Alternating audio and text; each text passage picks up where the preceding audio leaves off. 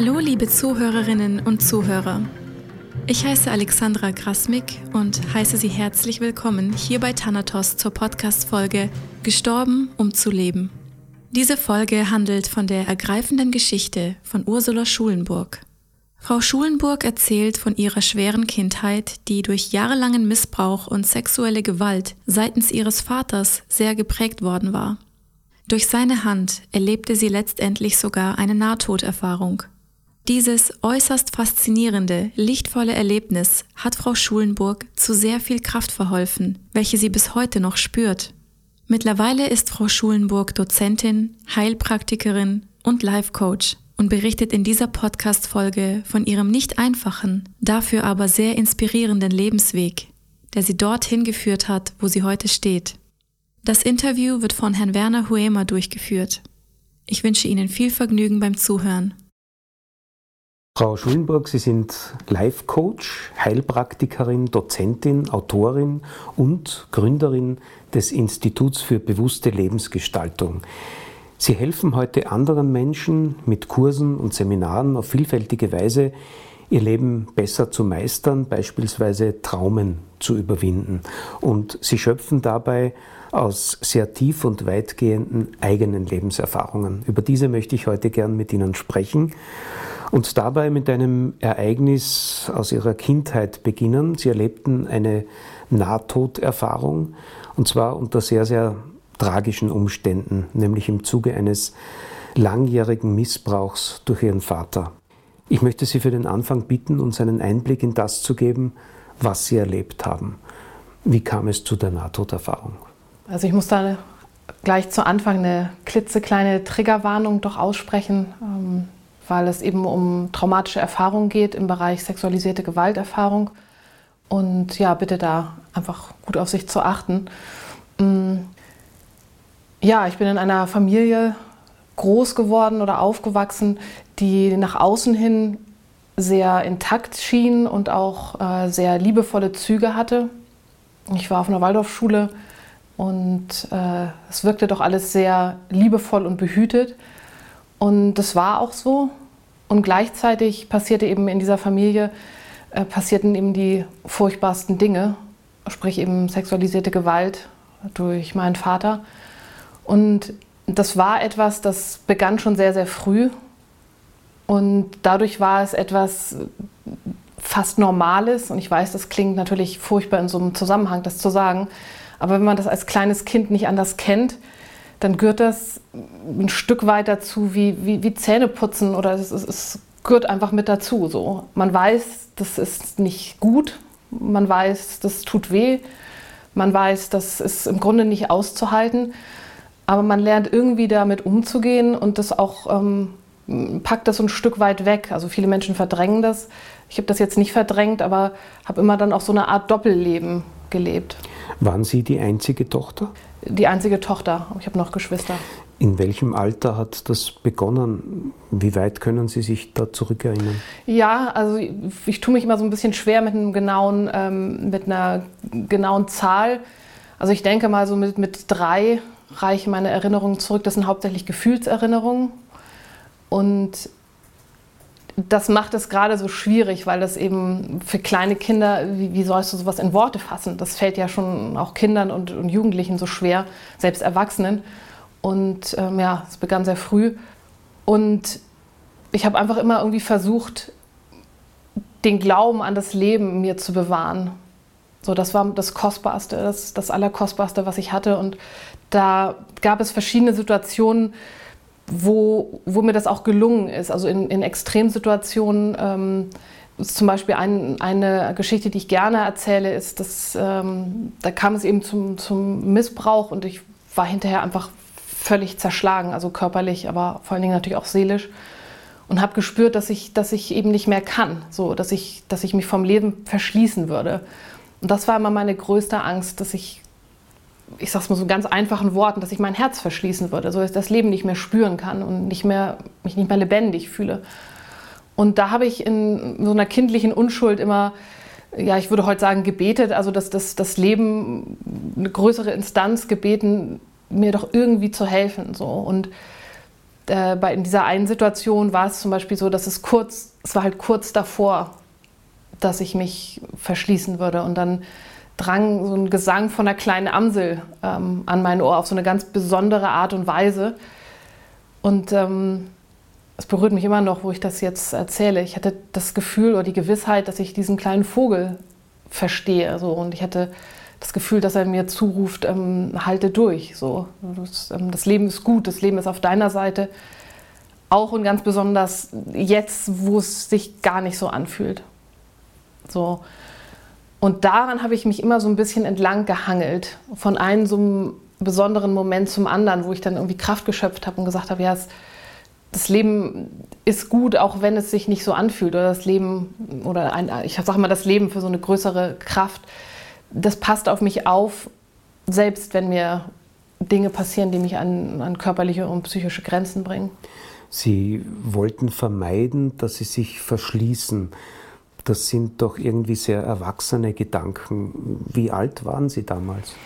Ja, da war ich klein, also ich denke so vier, Kindergartenalter. Ja, also ich habe das mit Sicherheit nicht so gedacht, wie ich das heute in Worte fasse, aber das war so ein Grundgefühl. Also ich habe für mich immer ge gewusst, das ist das Kostbarste, was ich habe. Mhm. So diese, heute würde ich es Verbundenheit zum Leben nennen oder auch ein Gefühl für sich selbst, eine Verbundenheit zu, zu meiner Seele. Das, das war, war mir immer das Heiligste und das ist heute natürlich auch noch. Wie haben Sie denn Ihren Vater erlebt? War das eher zwiespältig, sodass Sie ihn manchmal auch als liebenden Vater erlebt haben oder war das immer Angst dominiert? es war, das Grundgefühl war immer Angst. Deshalb fiel es mir natürlich schwer, mich für andere Menschen zu öffnen. Ähm, es gab mit Sicherheit auch Momente, wo, wo der Familienalltag das einfach auch ein bisschen, ähm, also wo ein Stück weit eine Normalität war.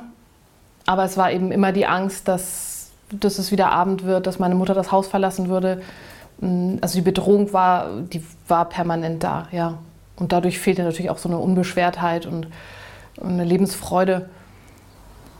Ja. Wie kam es dann zu der Nahtoderfahrung? Ja, ähm, das war nochmal sehr dramatisch, weil als ich in die Pubertät kam, da begann zwischen meinem Vater und mir wirklich auch so ein, so ein Kampf. Also es ging dann, wie man vielleicht bei sexualisierter Gewalt vermuten würde, dass es um Sexualität ging. Darum ging es irgendwann gar nicht mehr, sondern es ging letztendlich um, es war ein Machtkampf. So, und ich beschreibe das heute so wie der Kampf um mein, mein Inneres, der Kampf um meine Lebenskraft. Und das war eben sehr grenzwertig. Also es, ähm, ich wurde dann viel gewürgt, ähm, auch immer an körperliche Grenzen gebracht und ähm, habe damals mit meiner ganzen Kraft halt dagegen angekämpft. So ähm, wo man vielleicht im Nachhinein sagt, Mensch, hättest du vielleicht einfach mitgemacht oder so. Aber das war für mich nie eine Option, weil ich immer Angst hatte, wenn du einfach mitmachst, so, dann verliere ich mich. Und dann verliere ich das Kostbarste, was ich habe. Und ich konnte spüren, dass es, dass es meinem Vater nicht, eben nicht so sehr um die Sexualität ging, obwohl das natürlich im Vordergrund stand, sondern es ging tatsächlich um das, was ich heute sage, das ist meine Seele. So, das, das, das bin ich, das ist mein Wesenskern, das ist meine Energie. Und da, ähm, da habe ich gekämpft. So, da habe ich gesagt, das lasse ich mir nicht nehmen. So, und war da auch äh, vielleicht auch ein Revoluzer, was vielleicht, naja, auch verständlich ist in so einem Zusammenhang. Und habe dann, habe mich gewehrt und habe rebelliert, gesagt, ich erzähl das, ich, ich gehe zur Polizei und ich ähm, habe natürlich dadurch noch mehr Gegendruck bekommen. Mm. Und das war dramatisch. Also dadurch ähm, wurde der, der körperliche Druck, der dann von ihm ausging, ähm, wuchs einfach ins Unermessliche. So. Auch in Richtung Brutalität. Ja, ja. Und es gibt eben ja auch ähm, körperlich, ähm, naja, kann man Menschen an eine Grenze bringen, ohne dass man jetzt große Wunden sieht oder blaue Flecken. Also mit einer Plastiktüte über den Kopf zum Beispiel. Ähm, das, das war dann so ein, so ein Spiel, in Anführungsstrichen, was er dann häufig gespielt hat, um, um letztendlich mir dabei in die Augen zu gucken, so während dieses Kampfes um Leben und Tod. So. Und ähm, das, das hat ihn fasziniert, mm, ja, sich vielleicht auch so gottgleich zu fühlen mm, und eben mein Leben in der Hand zu haben. So. Und sicherlich war das, waren das auch ähm, ja, also Versuche, mich gefügig zu machen oder mich zu brechen. Das habe ich so wahrgenommen und gespürt und habe gesagt, also du, du kriegst mich nicht gebrochen. So. Und ich bin da oft natürlich auch ohnmächtig geworden und konnte natürlich nicht differenzieren, so wäre ich jetzt ohnmächtig oder, oder sterbe ich. Es war für Sie immer ein Kampf ums Überleben. Ja, ja. Also es war so ein Kampf, Kampf am Limit. Und das hat mich natürlich unglaublich viel Kraft gekostet. Also Lebenskraft, Lebensenergie. Und gleichzeitig lief natürlich das ganz normale Leben auch weiter, sprich Schule, ähm, so Hobbys, also das, was man als Jugendlicher natürlich dann auch hat. So. Und das war ein Spagat. Also das ist mir heute manchmal auch noch ein Wunder, wie ich das irgendwie überlebt habe und auch hingekriegt habe. Es hat ähm, keiner was gesehen oder keiner was gemerkt oder wollte es vielleicht auch nicht bemerken. Hm, ich war sehr schweigsam, habe aber gute Noten geschrieben in der Schule. Also dadurch auch nicht jetzt irgendwie auffällig, dass man gesagt hat, okay, da müssen wir mehr, mehr hingucken. Und habe mich sehr auf, im Grunde auf die Schule fokussiert, weil ich da eben auch durch die Waldorfschule auch eben Inhalte bekommen habe, die meinen Geist und meine Seele genährt haben. So, wo ich mich dran festhalten konnte und ähm, irgendwie Parallelen zu meinem inneren Kampf dann ähm, gesucht habe. Und das war so, wie auch lange Spaziergänge mit meinem Hund damals, das waren so meine, meine Rettungsanker. Wenn Sie heute auf Ihre Kindheit zurückblicken, haben Sie den Eindruck, dass Ihre Mutter von diesen Ereignissen nichts mitbekommen hat? Ja, das ist eine gute Frage. Eine Frage, die sich sicher auch viele stellen, die auch selbst sowas erlebt haben. Die Frage, wo ist eigentlich die Mutter gewesen? Also zu, der, zu den Tatzeiten war meine Mutter meistens außer Haus oder immer außer Haus. Die war sehr aktiv auch im ähm, spirituellen Bereich und hat sich fortgebildet. Und da war ich dann natürlich mit meinem Vater alleine. Und die Frage ist immer, bekommt die Mutter etwas mit? Also ich denke schon, dass eine Mutter mitbekommt, wenn es ihrem Kind ähm, zutiefst schlecht geht. So. Ähm, und ich glaube, man findet aber auch, wenn man das möchte, immer auch einen Grund, das darüber zu schauen oder da auch andere Erklärungen für zu finden. Also das irgendwie wegzurationalisieren. Und, und oftmals ist es auch so, dass gerade Mütter, die die eben wegschauen oder die auch solche Taten decken, dass sie selbst ein Trauma erlebt haben, was das natürlich nicht entschuldigt, ganz klar. Aber die sind dann so getriggert, zu sehen, was ihnen in klein, also in Form der Tochter passiert, dass sie dann in das eigene Trauma wieder reinfallen, gelähmt sind, ähm, abschalten, verdrängen, wegschauen, irgendwie noch so die Fassade aufrechterhalten, so es kann nicht sein, was nicht sein darf. Mm, natürlich dann irgendwann auch so die, das, die Angst vor, vor einer Mittäterschaft. Also das sind dann Verstrickungen, die entstehen, wo das dann für Familienangehörige und gerade auch Mütter oft sehr, sehr schwer ist, da einen Ausweg zu finden. Wie gesagt, ohne dass das, dass das zu entschuldigen ist. Mhm. Und in Ihrem Freundeskreis haben Sie sozusagen eine Rolle gespielt, sodass niemand mitbekommen hat, wie es Ihnen wirklich geht. Ah, ich habe es noch nicht mal gespielt, sondern ich bin damit ein Stück weit groß geworden. Also es gehörte eben dazu.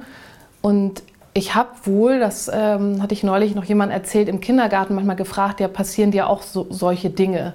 So und ähm, konnte das aber nicht in Worte fassen, was da nun passierte. Und merkte aber schnell, hm, das ist nicht so gut, wenn ich sowas frage. Und äh, ich bin natürlich auch unter Druck gesetzt worden. So, wenn du was erzählst, dann passiert das und das. Und äh, also das ist so eine Gehirnwäsche auch. Es wird dir sowieso keiner glauben. Wir sind eine Bilderbuchfamilie. Willst du die Familie zerstören? Willst du in ein Kinderheim? Ähm, das war damals auch noch eine andere Zeit, wo, wo man mit dem Thema nicht so offen umgegangen ist, wie wir das zum Glück heute schon immer besser können. Und ich habe das geglaubt. Ich habe das geglaubt, dass, dass ähm, mein Haustier umgebracht wird, dass ich selbst umgebracht werde. Ich habe das ja nun auch fast erleben müssen. Ähm, und konnte mich dann erst im Grunde befreien oder anfangen, so ganz langsam darüber zu sprechen, als ich ins Ausland gegangen bin. Für ein Jahr so eine Art ähm, ja, Austausch, Schülerschaft, wo ich dann mal versucht habe, mich zu öffnen und zu gucken, ganz neutral, ja, wie reagieren denn Menschen? Also wie glaubt man mir oder denkt man, ich spinne oder ähm, no, wie, wie, was ist da, kommt da zurück? So. Und da habe ich aber gemerkt, dass, dass man mir glaubt, dass man mir mich ernst nimmt. Und dann ist daraus hin, daraufhin immer eine größere Öffnung entstanden. Das heißt, mit diesem Image der Bilderbuchfamilie ist dann auch bewusst Druck auf sie ausgeübt worden? Ja. Und es war natürlich auch die Angst da, die Familie zu verlieren. So, das ist auch eine Suggestion, ja, wie willst du draußen überleben? So, wer, wer, wer kann dich auffangen? Also mir ging es zum Teil dann auch wirklich schlecht. Ich meine, logischerweise. Und da hat sich meine Mutter schon sehr, also auch aufopferungsvoll um mich gekümmert und mich auch seelisch auf eine gewisse Art und Weise aufgefangen und stabilisiert, ohne über das Thema zu sprechen. Aber sie war halt dann doch irgendwie da mit einer Mütterlichkeit und Herzlichkeit. Und, ähm, und da hatte ich schon Angst, dass, wenn es mir schlecht geht, ja, so wer, wer würde mich verstehen oder wer würde mich auffangen können. So, und ich habe damals noch nicht so weit denken können zu sagen, naja, dann erzählst du halt jemandem, was passiert ist. Und dann kann man, äh, musst du nicht mal aufgefangen werden, sondern dann kannst du endlich heilen. Aber so weit konnte ich damals nicht, nicht denken. Wie kam es zu der Nahtoderfahrung? Ja, das war eben in diesem Rahmen des, dieses Kampfes zwischen meinem Vater und mir, wo, wo sich das dann immer mehr zugespitzt hat und er natürlich auch meinen Widerstand gespürt hat. Und ich in diesen ja, Grenzerfahrungen einfach wirklich um mein Leben gekämpft habe. Also mein, mein körperliches Leben, aber auch mein Innenleben. Und bei, bei einem dieser, ja, wie nennt man das? Er hat es Spiele genannt, ich habe es immer so gesagt, so ein Überlebenskampf. Ähm, dann bin ich halt ohnmächtig geworden, wie sonst auch, aber das, äh, es hörte dann eben nicht auf, dass es, dass es schwarz wurde, sondern ähm, ich konnte mich ich konnte mich dann plötzlich wahrnehmen, also ich war dann plötzlich wach, aber eben nicht so wie ich jetzt, also im Tagesbewusstsein, sondern ich war wach, ähm, hatte ein Bewusstsein, aber befand mich nicht mehr in meinem Körper. Und da das ja nun eine sehr, sehr traumatische Situation war, ähm, musste ich mich in solchen Situationen auch mal extrem fokussieren, weil ich hatte natürlich auch Angst, verrückt zu werden. Und ich konnte sehen, dass ich quasi meinen Vater nicht durch die Augen dieser Plastiktüte gesehen habe, sondern eben durch, also von oben, ich habe ihn von oben da äh, gesehen. Also das, das erinnere ich noch ganz stark, weil ich mich da erstmal orientieren musste, wie, wie kann es sein, dass du ihn jetzt nicht mehr so siehst, sondern von oben. Und habe das erstmal gar nicht so realisiert, dass ich, ähm, dass ich nicht mehr in dem Körper bin. Also ich musste da, brauchte da ein paar Momente ähm, und habe meinen Vater dann von oben gesehen und, und, und wie er dann auf, auf mir gehockt hat quasi und mich auch stranguliert hat. Und ähm, habe dann irgendwann realisiert, ich bin frei. So, ich bin frei. Ja, das war, das allein war schon mal, das war eine unglaubliche Erfahrung. Und ähm, ich habe mich dann da liegen sehen, wirkte so wie so ein, so ein blasser, toter Körper, wirklich, also ganz, ähm, so ganz weiß, grau, ohne Leben, also leblos. So. Mm und empfand meinen Vater als äh, wirklich wie so, ein, ja, wie so, wie so eine sehr dunkle mh, mm, Gestalt oder ein Wesen, was da auf, auf, auf mir hockte. Ähm, also es waren natürlich reale Bilder, die ich gesehen habe, aber es war auch sehr geprägt, so, das waren energetische Bilder. Mhm. Also ich habe jetzt nicht nur meinen physischen Körper gesehen, sondern irgendwie auch so ein, eine tote Energie, so, die, die da lag. Die Und Empfindung, die dazugehört. Genau, ja. Und hatte dann, dann den Impuls, weil ich gesehen habe, dass er versucht hat, mich, ähm, mich wiederzubeleben, dann habe ich so, so, Panik gekriegt, wenn man das so in menschlichen Begriffen beschreiben kann und habe gedacht, so, du musst weg hier. So. Und bin los. Das, also ich würde es so beschreiben, ich bin dann losgelaufen in so was Graues, in so eine graue Masse hinein, die auch schmerzhaft war. War wie so ein, fühlte sich so ein bisschen an wie so durch, durch Stacheldraht laufen. Ähm, und das war mir egal, weil ich gedacht habe, es kann eigentlich, also viel schlimmer kann es eigentlich nicht werden. Ja. Wie ging es dann weiter? Ja, da bin ich durch dieses, dieses Graue hindurch und immer weiter und dann, das fühlte sich tatsächlich so, so ein bisschen so an wie, ja, wie, wie, wie, so ein Tunnel. Also es hat mich irgendwas umgeben, was, was ich eigentlich nur wie ein Tunnel beschreiben kann. Und dann wurde die Energie leichter. Also es war weniger so dieses Stacheldrahtgefühl, sondern es wurde leichter. und heller. Und dann hatte ich natürlich sowas wie so ein Ziel vor Augen. Also dann bin ich weitergelaufen und ähm, stand dann tatsächlich irgendwann vor so einem, vor so einem goldenen, äh, goldenen, hellen, weißen Licht. Ähm, es war eigentlich kein Licht, es war ein Gefühl, was ich mit Licht beschreiben würde. Also eine besondere, sehr, sehr wertschätzende, sehr liebevolle, sehr willkommen heißende, sehr freudige Energie, mhm. die mich willkommen geheißen hat. Und ich war, war, war zu Hause und zutiefst geliebt. Ein Gefühl der Geborgenheit. Ja, ja. Das also, war Ihnen wahrscheinlich unbekannt. Sie hatten als Kind ja nie so etwas erlebt. Ja, es war wie so eine, wie so eine Öffnung. Also es war das Gefühl, ich bin zu Hause, ich bin sicher, ähm, ich bin geliebt. Und es war viel Freude da. Wie ging es in dieser Empfindung dann weiter? Ja, also ich durfte in diesem Gefühl wie baden. Ich durfte mich da ja, auftanken. Das sind immer so die menschlichen Worte beschreiben das so, so wenig. Also ich durfte da sein.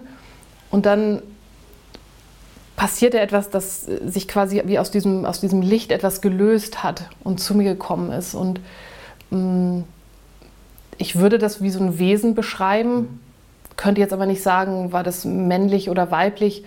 Ähm, es hatte wohl auch schon also so ein Gesicht, ähm, also sehr gütig und sehr, sehr klar, sehr, sehr liebevoll und so ganz auf meiner Seite. Also ich hatte das Gefühl so, dieses Wesen, das ist zutiefst für mich. So, und, und sieht mich auf eine Art und Weise, wie ich sonst eben noch nie gesehen wurde. Also als, als, als liebenswertes Geschöpf und als wichtiges Geschöpf. Also so ein, große, also das Gefühl, was mir entgegengebracht wurde, war, dass so, das ist wichtig, dein, dein Leben ist wichtig, du, du bist wichtig. So, und ähm, ich helfe dir jetzt. So. Also es war eine Gefühlssprache, das war jetzt kein, kein verbaler Austausch. Eine Wertschätzung auch. Ja, ja. Und dann entstand da so ein Dialog zwischen uns, gefühlsmäßiger Dialog. Und also das, das, das Wesen stand quasi so links, links, also es stand so vor mir. Und auf ähm, der Seite rechts äh, neben mir konnte ich im Grunde so mein, also meine Situation, meine menschliche Situation wahrnehmen. Mm. Es war tatsächlich fast so ein bisschen so wie durch so eine Wolkendecke gucken und, so, und was sehen können. Ähm, und da ist mir wieder bewusst geworden, in welcher Situation ich im Grunde wirklich bin. Ähm, und dass ich da nicht wieder zurück wollte. So, und das habe ich dann diesem Wesen kommuniziert, oder das war eigentlich klar. Und äh, das, das Wesen schaute mich aber an und, und ähm,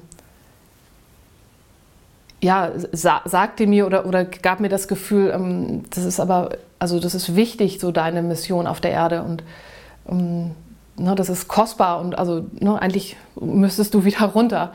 Und ähm, da habe ich dann äh, ja, argumentiert, wenn man das so sagen möchte, und gesagt, ja, ich, ich, ich ne, beim besten Willen ich würde es ja machen, aber ich kann nicht mehr. Ne? Ähm, ich habe keine Kraft mehr. Also so, guck, guck, selbst, das, das ging jetzt schon so lange und also mir fehlt, mir, fehlt die, mir fehlt die Kraft, das durchzuhalten. So, weil meine größte Angst war natürlich immer auch, äh, also eben, dass ich mich verschließen würde und dass diese negative Energie, die ja mit, also massiv auch in mich eingebracht wurde, dass die Besitz von mir ergreifen würde. So, also sprich, dass ich selbst ähm, dunkel werden würde, dass ich selbst zum Täter werden würde, dass ich selbst Gefallen daran finde, vielleicht anderen weh zu tun. Also das, das habe ich eben auch erlebt, dass es Menschen in meinem Umfeld gab, die dann auf die andere Seite gezogen wurden. Und da, das war für mich einfach gesagt, das, also das lieber sterbe ich, als dass mir das passiert. So. Und ich wusste, ich hatte die Angst, nicht die Kraft zu haben, hm, also mir treu zu sein. Mhm. Und das habe ich diesem Wesen also verständlich gemacht, sagt, du, ich würde ja gern, aber das, ich, ich kann wirklich, ich kann es nicht.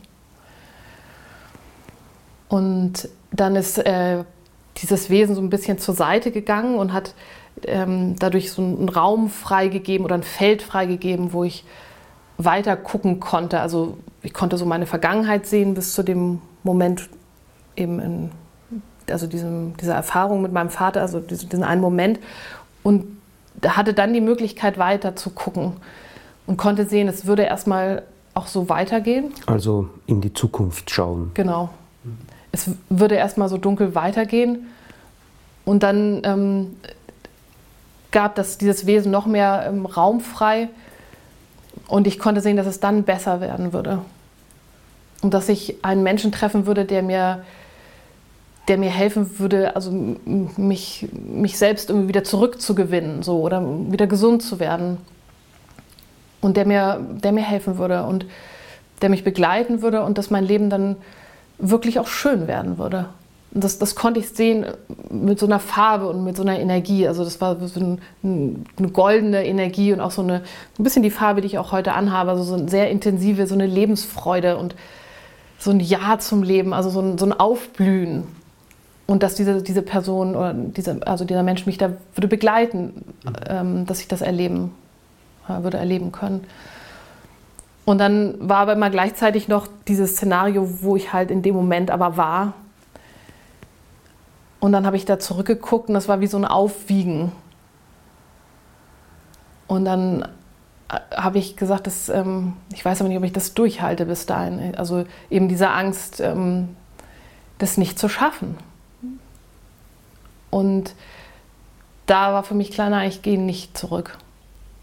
Auch wenn das so wirklich das, das Paradies auf Erden ähm, auf mich warten würde. Und dann ist das Wesen nochmal ein Stück so zur Seite gegangen und dann konnte ich sehen, wie es dann weitergehen würde. Und das berührt mich immer noch sehr, weil das letztendlich dazu geführt hat, dass ich gesagt habe, ja doch, ich, ich gehe zurück und zwar sofort. Ähm, und zwar konnte ich sehen, dass das, was ich würde in die Welt, in die Welt bringen würde, mit, mit, mit dem, was ich bin oder mit dem inneren Weg, den ich gegangen bin, dass das wichtig war. Und zwar richtig, also ganz extremst wichtig. Äh, und dass das wie so ein, sich so ein bisschen wie so eine, wie ein Lauffeuer verbreiten würde. Also ich, ich konnte spüren, dass wenn ich meinen Weg da weitergehe, mit diesem offenen Herzen und mit dem, was ich bin, dass ich das, ähm, dass es so, dass ich es verbreiten würde. Also dass überall so wie Lichter auf, auf ich konnte sehen, dass diese Energie dazu führte, dass Lichter auf, auf äh, an, angingen. So. Mhm. Und dass das, was ich als so ein graues Feld wahrgenommen habe, dass es heller werden würde. Und zwar richtig hell. Und ich konnte sehen, dass es was mit mir zu tun hatte. Und da war mir klar, dass das musst du machen. Das willst du auch machen. Und dann, ähm, ja, da muss ich mal so ein bisschen schmunzeln. Dann, ich hätte noch weiter gucken können. Heute denke ich manchmal, Mensch, hättest du da noch ein bisschen weiter geguckt. Aber da war es für mich so, ja, okay, so, ja, ich gehe jetzt zurück so. Und ähm, da war wieder so eine Lebenskraft in mir, also so ein, so ein Wissen, es ist alles gut, obwohl gerade überhaupt nichts gut ist. Aber Sie hatten in dieser Kommunikation immer den Eindruck, dass es Ihre Entscheidung ist, ob Sie wieder gehen oder bleiben. Ja, absolut. Und ich war mir auch sicher, dass wenn ich nicht zurückgehen würde, dass ich trotzdem weiterhin geliebt werden würde oder dass diese ja, herzliche, unterstützende Energie weiterhin für mich da sein würde. Ja. Sie sind dann bewusst wieder in den Körper zurückgekehrt. Kann man das so sagen? Ja, das kann man so sagen. Also das war tatsächlich so ein, ja, ich hatte wieder Kraft so und habe gesagt, ja, das, das packst du an, so, das, das machst du jetzt. Und mh, mm, so in menschlichen Worten würde ich sagen, ja, ich bin dann so, habe dann da so alles stehen und liegen lassen und wollte dann eben sofort zurücklaufen. Also es wäre so ein Gefühl gewesen wie, ich laufe zurück diesen Weg, den ich gekommen bin. Und da ähm, ist, ist dieses, dieses, dieses Wesen ähm, aber nochmal zu mir gekommen und ähm, er hat sich im Grunde, kommen da mal die Tränen, wenn ich da, da mich wieder daran erinnere, hat sich also nochmal so, so, so zu mir gestellt und es waren mehrere Wesen, also das, ähm, die, die dann quasi so hinter mir standen und ähm, mir signalisiert haben, du gehst nicht alleine runter.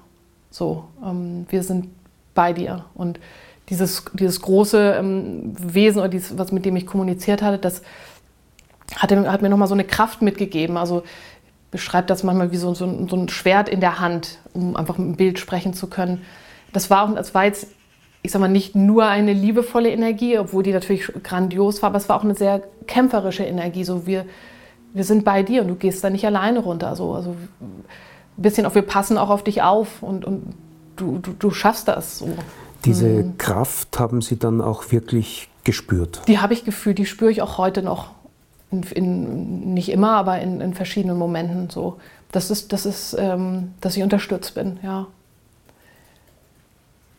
Ähm, und die haben mich dann so begleitet. Also dann ging es quasi nochmal so vorbei an diesem, an diesem großen goldenen Licht, was, wo ich aber dann auch nicht stehen geblieben bin, sondern, oder, oder vielleicht innegehalten, aber was dann mich tatsächlich, würde sagen, wie so gesegnet hat oder, oder mir nochmal irgendwie was mitgegeben hat oder, oder mir nochmal so, vielleicht so wie, wie, wie man auf jemanden schaut, der geht und nochmal denkt so, boah, ich wünsche dir alles Gute. Also so, so fühlte sich das an oder ich bin bei dir. Mm. Und bin dann ähm, durch, durch dieses, das, was ich Tunnel beschreiben würde, dann wieder zurückgelaufen. Also auch tatsächlich gerannt und ähm, habe mich dann da wieder lieben, liegen, äh, liegen sehen und habe also große Liebe und Mitgefühl mit mir selbst empfunden. Also mich eben nicht nur als das zerschlagene Opfer gesehen, was ich in dem Moment war, sondern konnte sehen, dass, dass, dass da dass, dass auch dieser Körper, den ich ja selbst auch nicht mochte, so, weil ich dachte, ne, hättest du keinen Körper, dann würde dir das nicht passieren, mh, hm, konnte ich sehen, dass das kostbar ist und dass ich den gern habe und dass ich auf den aufpassen möchte. Also so, so ist ein, so ein Gefühl gewesen so. Und dann bin ich da wieder rein. Und haben Sie sich dann wieder in der Situation des Erwachens wiedergefunden? Ja und war dann, dann also zutiefst wieder dieser, der, der Mensch oder das, die junge Frau, die dann, ähm, naja, die dann wieder meinen Vater quasi vor mir hatte. Das war sch schmerzhaft so. Also dann auch die, die, die zu realisieren, dass, dass ich wieder einen Körper habe, der, der zerschlagen ist letztendlich. Mm, es war sehr, sehr eng. Ähm, mein Vater weinte, also war sichtlich erleichtert wohl, dass ich dann auch wieder da war. Mm, das habe ich aber auch nicht so an mich rangelassen. So. Und dann ging es im Grunde erstmal so darum, einfach wieder irgendwie im Körper und im Leben anzukommen. So auch nicht verrückt zu werden an dem Ganzen und irgendwie zu gucken, okay, so was sind die Hausaufgaben und wie ist der Schulalltag ähm, und wie überlebst du so? Ne? Wie, wie alt waren Sie da? Ah, ich war so 16, 16, 17. Genau weiß ich das nicht mehr. Was hat das Erlebnis längerfristig mit Ihnen gemacht? Hat es Ihnen das weitere Leben erleichtert? Das könnte man denken. Das würde man wahrscheinlich auch vermuten, wenn ich das heute erzähle. Aber ähm, also auf so einer ganz normalen menschlichen Ebene ging einfach der Horror weiter. Das muss ich leider so sagen. Mm, ich habe mich dann auch tatsächlich verschlossen ein Stück weit. Also mich einfach noch mehr mm, auch abgekapselt, sehr introvertiert gewesen und habe das in mir ja wie so verschlossen. Also ich habe da schon ähm, nicht dran festgehalten, aber das auch sehr behütet. So, ich habe mich mal einem Lehrer nenne ich anvertraut, aber der sprach mal so über Nahtoderfahrung und da bekam das Ganze für mich auch im Grunde erstmal einen Namen. So nicht, dass ich das nicht vorher schon mal gehört hätte, den Begriff, aber da mh, hm, konnte ich das dann greifen und dann hatte ich ihn gefragt, ob er, ob er Literatur darüber hätte. So, und dann konnte ich mich in Erfahrungen, die ich da gelesen habe, auch ein Stück weit wiederfinden. Ich möchte noch mal kurz zur Nahtoderfahrung zurückkommen. Habe ich das richtig verstanden? Sie waren durchgehend bei Bewusstsein. Das körperverbundene Bewusstsein ging über in das geistige Bewusstsein und dann wieder zurück. Sie waren also nie bewusstlos. Nein, also ich war, war immer da. Es gab so eine wie sowas wie so ein schwarzes Loch oder so eine, so eine Ohnmacht zwischen, zwischen der Ohnmacht und, und dem erneuten Auf wachen. Also da war es ein Moment schon dunkel. Sie waren 16 oder 17 Jahre alt. Ich könnte mir vorstellen, dass in diesem Alter auch der Entschluss reift, die Familie endgültig zu verlassen. Ja, absolut. Ähm, ich dann, bin dann ins Ausland gegangen, da meine Schule weiter fortgesetzt äh, und hatte dann aber tatsächlich die Schwierigkeit, dass äh, dieses Trauma, was in mir war, oder diese Gefühlsverletzung, dass ich die nicht in Worte fassen konnte. Äh, ich lebte zum Beispiel in England und später in Frankreich. Und ähm, da war diese Diskrepanz zwischen dem, was ich in mir trug und der Normalität draußen so groß, dass, ähm, dass ich da erst gemerkt habe, wie schlecht es mir wirklich geht. Und hatte damals tatsächlich noch nicht so, so sehr das Vertrauen, mich ganz zu öffnen, weil ich auch noch nicht volljährig war.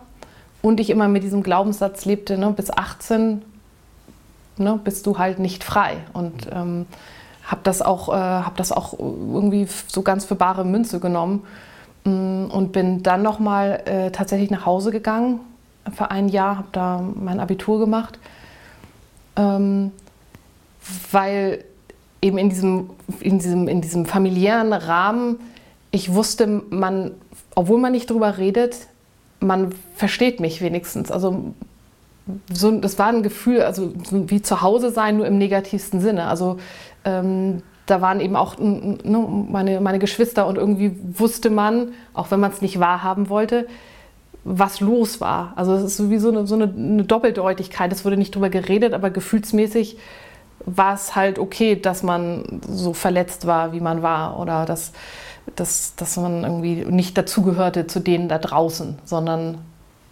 halt ähm, in, dieser, in diesem Familienkontext lebte. Und, ähm, und ich habe das auch ein Stück weit geglaubt. Also ich habe das immer wieder versucht, mich nach außen zu öffnen, gerade im Ausland, habe da auch positive Erfahrungen gemacht, habe dann aber gemerkt, wenn ich erzähle, was wirklich passiert ist, ich habe keinen Menschen getroffen, der das tragen konnte oder der das, der das auffangen konnte, so, der sich nicht emotional verschlossen hat.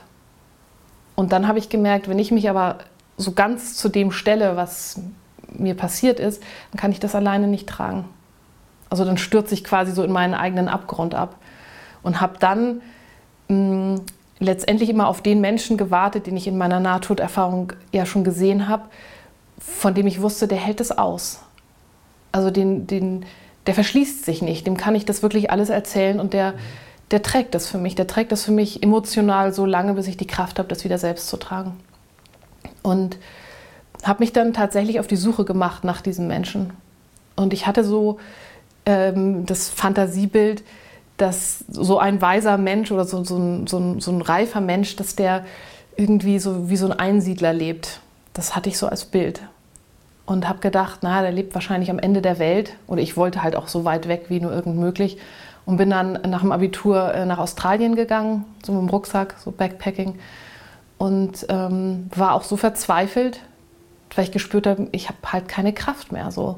Und entweder ich treffe ihn jetzt und das ist real, was ich da gesehen habe, oder es ist eben, dann, oder ich kann nicht mehr so. Also ich, mir war klar, dass ich nicht ein normales Leben weiterleben könnte mit Studium und ähm, so. Das, das wusste ich, das schaffe ich nicht. Und bin dann in Australien, in Alice Springs, das ist so ein kleiner Ort ähm, im Herzen Australiens in der Wüste. Ähm, habe dann gesagt, so entweder das, das ist jetzt real oder ich sterbe. So, ich habe das Leben dann auch so herausgefordert und bin dann ähm, mit viel zu wenig Wasser und auch mangelnden Ortskenntnissen natürlich in die Wüste gegangen, auf so einem Weg, der auch ausgezeichnet war und wo eigentlich auch so Wasserstationen hätten sein sollen, die auch da waren, aber äh, leider leer. Und dann gab es eine, eine Nacht, ähm, da, da lag ich dann nur am Schlafsack auf, auf dem Wüstensand und habe dann in die Sterne geguckt und ähm, wusste, okay, das ist der nächste Tag, also hast halt kein Wasser mehr für den nächsten Tag. Und habe dann so inständig das, das Leben gebeten, habe gesagt, so bitte sei bei mir, egal in welche Richtung es geht, aber ich brauche jetzt eine Entscheidung, ich brauche jetzt, brauch jetzt Klarheit so. Und als ich am nächsten Morgen aufgewacht bin, da ähm, äh, sah ich die Spuren von einer Schlange, die wohl an meinem Schlafsack dann auch übernachtet hatte. Und Australien hatte ja so die viele gefährliche Schlangen. Und das ist mir aber nichts passiert. Und das hatte ich so also wie so ein Zeichen auch gewertet. So, Schlangen stehen ja auch für Transformation. Habe ich gedacht, oh, vielleicht auch wie so ein Strohhalm mich festgehalten gesagt, es muss doch jetzt irgendwas Gutes passieren. So. Und, mm, und das ist dann tatsächlich auch passiert, dass da ähm, genau an dem Tag ein Ranger vorbeigekommen ist. Ähm, ganz wortkarg, der mir dann irgendwie sagte, der erstmal auch wütend war, mich da zu treffen und war so wie verantwortungslos, so was, was machst du hier? Mm. Und dann aber auf der Fahrt sagte zu mir, ähm, jetzt weiß ich aber, warum ich den Impuls hatte, hier heute entlang zu fahren. Das war wohl nicht auf seinem Plan. Und da, von da an hatte ich auch wieder eine Klarheit in mir. Also ich konnte dieses, dieses Vertrauen, was zum Leben war, auch irgendwie so wieder greifbarer für mich. Und ich hatte insofern wieder eine Klarheit zu mir, als dass meine innere Stimme noch, noch deutlicher zu mir gesprochen hat. So. Und dann kam der Impuls, so jetzt buch ein Rückticket ähm, und zwar nach Hamburg. Also eine ganz klare Anweisung, so, ne? buch ein Ticket nach Hamburg und nicht erst in ein paar Monaten, sondern jetzt. Und dann habe ich gedacht, na gut, du hast eigentlich nicht viel, was du machen kannst, vertraue dem. Und äh, die, die, Schwierigkeit war, dass Hamburg nun sehr in der Nähe war von dem Ort, wo ich groß geworden bin. Und ich eigentlich gesagt hatte, also da, da willst du nie wieder zurück. Also nicht mal in die Nähe, nicht mal im Ansatz. Und dann habe ich mich aber entschieden, dem zu vertrauen und ja, daraus entstanden dann weitere sogenannte Zufälle, ähm, die dazu geführt haben, dass ich diesen Menschen tatsächlich getroffen habe. In Hamburg. In Hamburg. Also nicht in Australien in einer Höhle, sondern äh, in einer Heilpraktikerschule war das dann. Also ganz anderes Setting. Das war dann das erste Mal, dass Sie mit jemandem über diese Missbrauchserlebnisse gesprochen haben. Genau. Das Schöne war bei dieser Begegnung, dass ich das Gefühl hatte, dass ich ihn halt kannte. Deshalb war auch von meiner Seite sofort ein Vertrauen da. Ähm, also das, ich muss das immer so ein bisschen differenzieren, weil ich war halt immer auch noch ein unglaublich verletzter Mensch. Und auf einer menschlichen Ebene mich für einen anderen Menschen zu öffnen, das, das war fast unmöglich. Und trotzdem war eben mein, dieser seelische Impuls aber da, der sagt, dem, dem kannst du vertrauen, den, den kennst du doch so. Und ähm, dann habe ich angefangen, eben auch von mir zu erzählen habe da Gespräche geführt und habe dann gesehen, also mich immer vorgetastet und gesehen, ja, der kann das tatsächlich aushalten, der kann dir das auch erklären, warum deine Psyche so ist, wie sie ist. So hat er auf meine Fragen eine, eine Antwort, die ich, die ich, greifen konnte und die ich umsetzen konnte. Und von da an ging es dann bergauf. Haben Sie damals über Ihre Nahtoderfahrung auch gesprochen? Das, nee, das habe ich nicht. Das habe ich ähm, für mich behalten ganz, ganz lange Zeit, weil ich immer so das Gefühl hatte, so das ist somit das Kostbarste, was, was du hast. Und ich hatte wohl auch immer ein bisschen Angst, dass man sagen könnte, ja, das ist irgendwie eine Spinnerei oder das ist irgendwie dein Gehirn hat verrückt gespielt oder und ich hatte Sorge, dass ähm, ich mir das irgendwie würde kaputt machen lassen würde. Also ich hatte nicht die, hatte einfach so, ich wollte das beschützen. Das habe ich erst sehr viel später gemacht ich würde mal sagen, so mit hm, ja, Ende 30. Gab es für Sie dann, abgesehen von der Begegnung in Hamburg, noch weitere Impulse, die für Sie wichtig waren, um wieder ganz im Leben anzukommen? Also es war tatsächlich ähm, die Hauptbegegnung mit, ähm, mit diesem Menschen, ähm, Dietmar Schof, das ist ein Heilpraktiker und da habe ich Gespräche geführt und habe dann eine Ausbildung zum Heilpraktiker gemacht. Und ähm, im Grunde, was mir geholfen hat, war, also es waren viele Bausteine, aber der Hauptbaustein ähm, war der, dass ein Mensch tatsächlich vor mir saß, der mich als Mensch wahrgenommen hat. Also sicherlich ist dieser Mann auch ein unglaublich ähm, brillanter Therapeut, aber das war tatsächlich zweitrangig, sondern ich fühlte mich als Mensch gesehen. Und ich machte die Erfahrung, man, man glaubt mir und man kann mir erklären, warum ich so bin, wie ich bin. Das war immer meine, meine große Frage, warum bin ich, wie ich bin? Und wie kann ich das verändern? Und das war der, der größte, also im Grunde die größte Kraft. So. Und daraus entstanden, entstanden natürlich viele andere Dinge, hm, dass ähm, also er mir gezeigt hat, guck mal, mach was aus deinem Leben. Also das ist jetzt nicht so ein Es ist nichts, was du verstecken musst. Ähm, das ist nichts, was du irgendwie abarbeiten musst und dann geht es irgendwann los, sondern du kannst jetzt schon auch einen Unterschied machen, auch im Leben anderer Menschen. Und ich habe dann ähm, Selbsthilfegruppen geleitet für Jugendliche oder für junge Erwachsene, ähm, habe mich viel um andere Menschen gekümmert. Das ist ja oft leichter, jemand anderes in den Arm zu nehmen oder zu verstehen als, als ich selbst.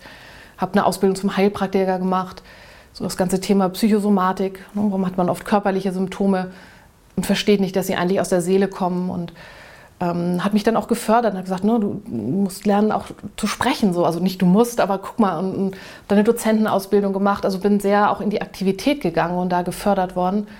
So, so Schicksal als Mission. Das ist ja heute auch immer noch so ein großes Thema für mich, zu sagen, ja, was wäre denn, wenn man aus diesem, aus diesem Dunklen auch etwas Positives kreieren kann. Ja, was wäre denn, wenn das nicht nur so eine Strafe vom Leben ist oder Karma, wie viele ja auch sagen, ne, dann bist du jetzt stigmatisiert und musst das irgendwie abarbeiten. Ich will das auch gar nicht äh, jetzt in Frage stellen, aber ja, was wäre denn, wenn, wenn man da eine Kraft rausschöpfen kann und aus dieser Verletzung eine Lebens, auch eine wunderschöne Lebensaufgabe kreieren kann, hm, was heilen kann, nicht nur für sich selbst, sondern auch kollektiv für andere oder vielleicht eben auch noch andere Menschen inspirieren kann und, und zeigen kann, guck mal, das geht. Das kann man so. Und man ist nicht ein Leben lang Opfer, auch wenn man Opfer war.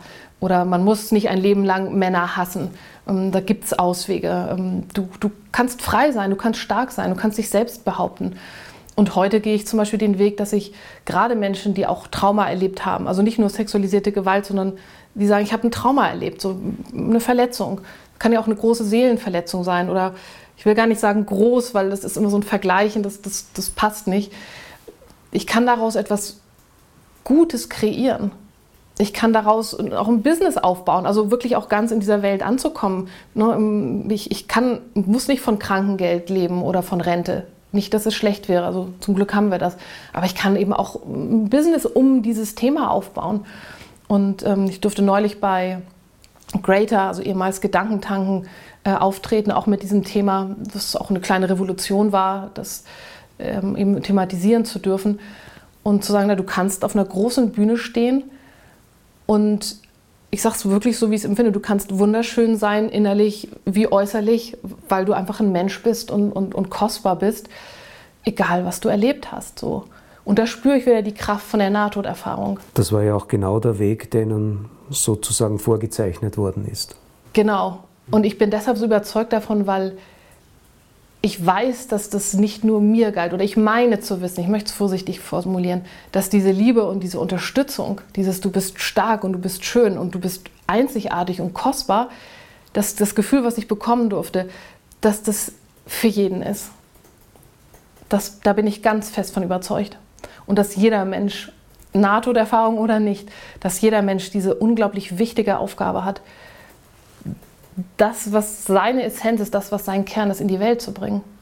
Und mal ist das irgendwie sichtbar und mal, und da habe ich oft auch mich gefragt, ist das, wird es äußerlich sichtbar in meiner Arbeit oder ist es etwas, was ich vielleicht, ja, ich sag mal, verschlossen vor den Augen der Öffentlichkeit tue, aber was ich dennoch in das Feld bringe oder in das kollektive Unterbewusstsein bringe oder in das kollektive Bewusstsein also das vorbereite. Ne? Das hätte ja auch sein können, ähm, dass nichtsdestotrotz diese Aufgabe, die jeder Einzelne von uns hat, dass die unfassbar wichtig ist. Sie haben ja dann auch einen Opferschutzverein mitgegründet. Glauben Sie, dass es heute äh, Mädchen leichter haben als Sie damals, über, über diese Dinge offen zu sprechen? Sehen Sie da Veränderungen in, in der Gesellschaft? Wie ist da Ihr Blickwinkel auf das ganze Thema des Missbrauchs? Ja, sehr schöne Frage. Also ja, ich habe damals einen Opferschutzverein mitgegründet. El Faro heißt der. Und was sich verändert hat ähm, im Vergleich zu damals ist, dass es heute tatsächlich einfacher ist, darüber zu sprechen, auch über die sozialen Medien. Also ich bekomme häufig Nachrichten von jungen Frauen, neulich erst von einer 19-jährigen ähm, 19 Mädchen oder jungen Frau, die sexualisierte Gewalt erlebt und die mir dann schreibt. So. Und die sagt, na, durch, durch deinen YouTube-Kanal oder durch deine Arbeit mh, hm, weiß ich, ich kann darüber sprechen oder also ist es möglich. So. Und das sind natürlich schöne Erfahrungen, Also im Grunde derjenige auch zu sein, den ich selbst damals gebraucht hätte oder mir gewünscht hätte.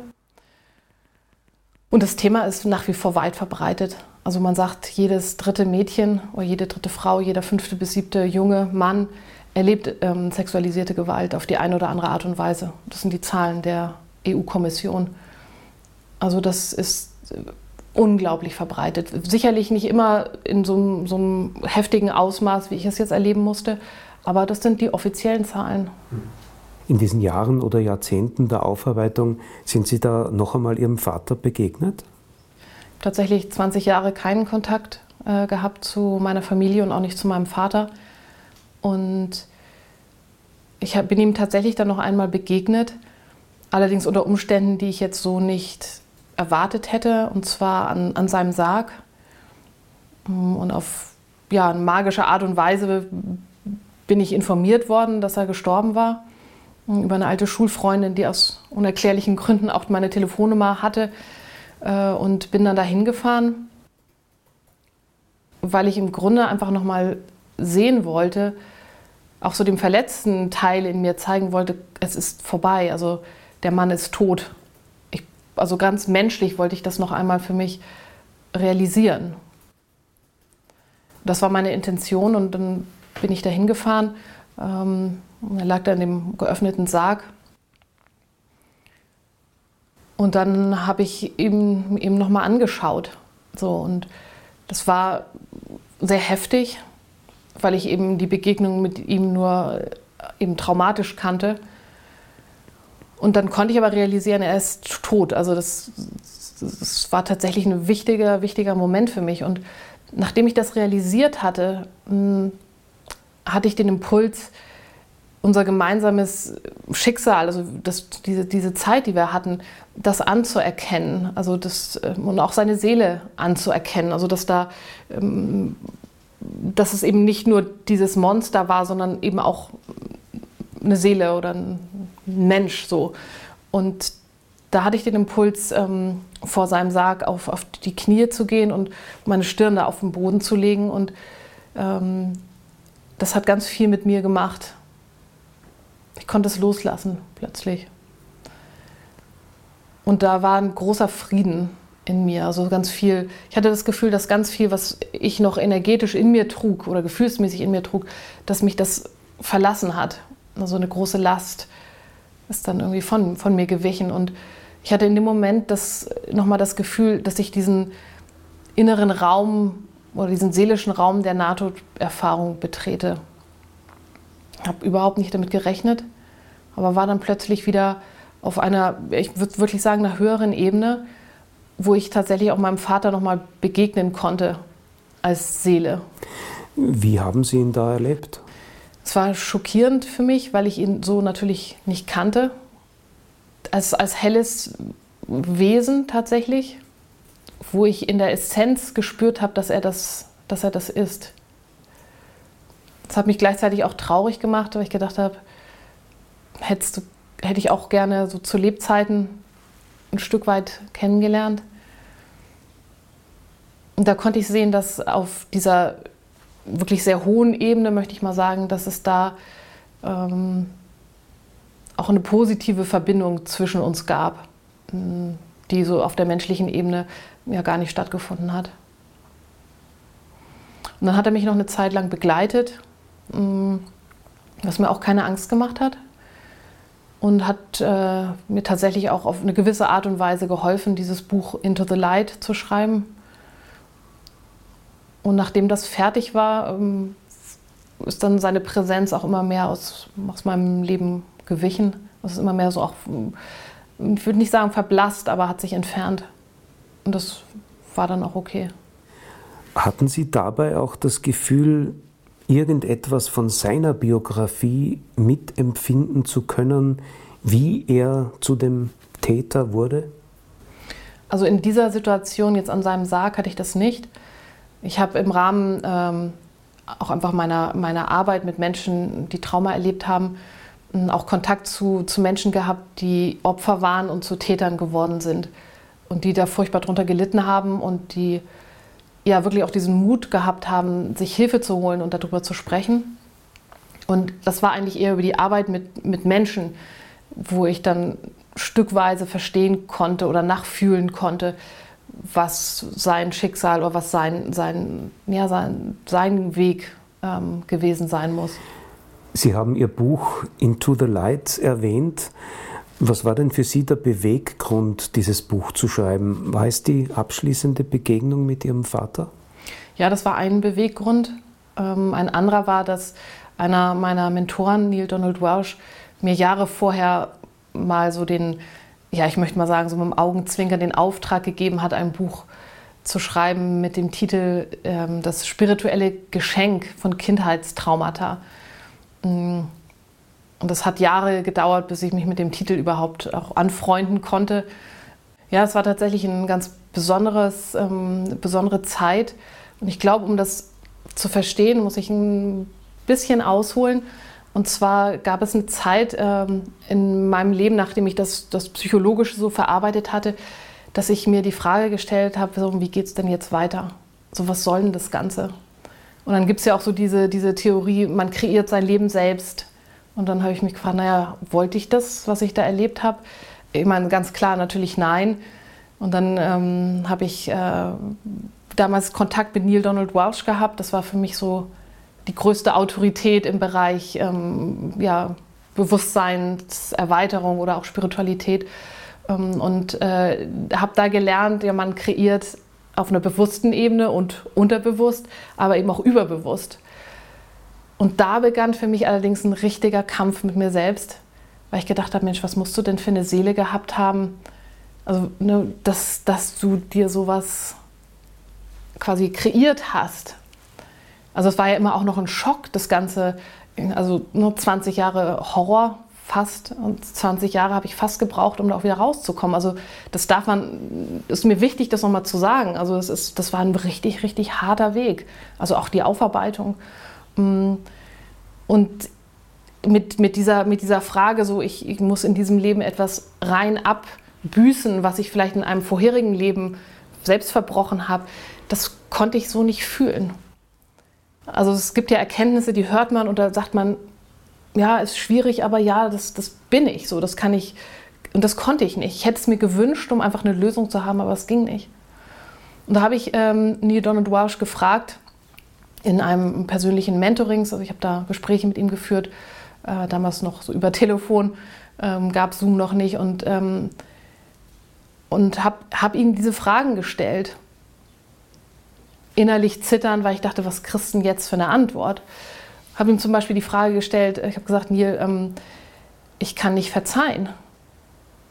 Und habe gesagt, nee, ich muss ehrlich zu dir sein, ich will nicht verzeihen. So, und das war in der spirituellen Szene, es heißt, ne, verzeihe und dann bist du frei. Und es, es, es hatte sich etwas in mir gesträubt. Ich sagte, das kann, das, und es fühlte sich nicht richtig an. Dann habe ich zu ihm gesagt, ich glaube, es gibt einen für mich besseren Weg als verzeihen.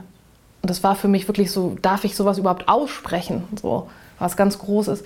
Und dann ähm, sagte er zu mir, ähm, ja, dann finde diesen Weg und tell the world about it. Schreib ein Buch drüber. Und wenn du magst, nenn es The Spiritual Gift of Childhood Tragedy, also das seelische Geschenk von Kindheitstraumata. Und damals war ich davon so unglaublich weit entfernt, dass ich dieses Buch nicht schreiben konnte. Aber ich hatte wieder einen Impuls. So, ich habe gesagt, dein Weg geht weiter.